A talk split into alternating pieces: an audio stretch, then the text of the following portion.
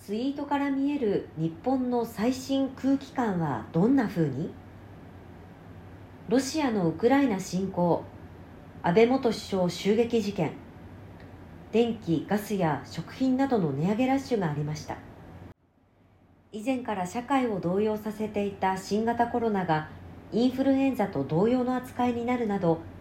この1年と少々の間に社会の空気感を大きく変える出来事が続きました。日本の生活者や社会が感情面でどのような状態にあるのかを数値で表す SNS への書き込み情報をもとに計測・指数化する方法を開発した NRI は上記社会の動きを踏まえて日本の空気感の変化をより正しく計測するために指標の追加・見直しを行い活気混乱落ち込み怒り不安疲れ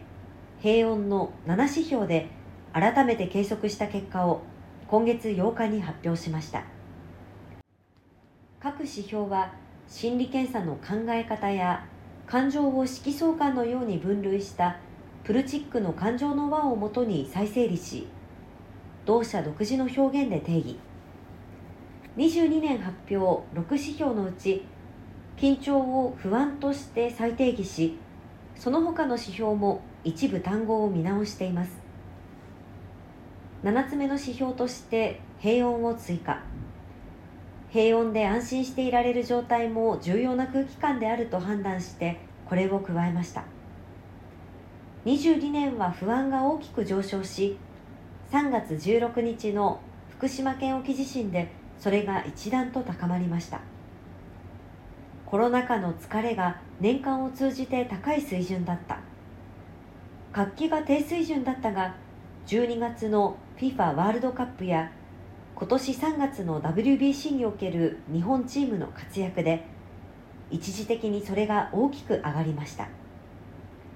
平穏についてコロナ禍始まりの20年から緩やかに低下し感染収束の雰囲気が高まってきた22年後半には上昇してきたなどということです。同社は上記指標を継続的に見直し計測その時々の空気感を客観的定量的に把握するとともに将来の政策検討経済予測マーケティング戦略などへも活用することを目指しています。指標の作成や測定方法の開発は筑波大学システム情報系の佐野幸恵准教授との共同研究の成果をもとにしています。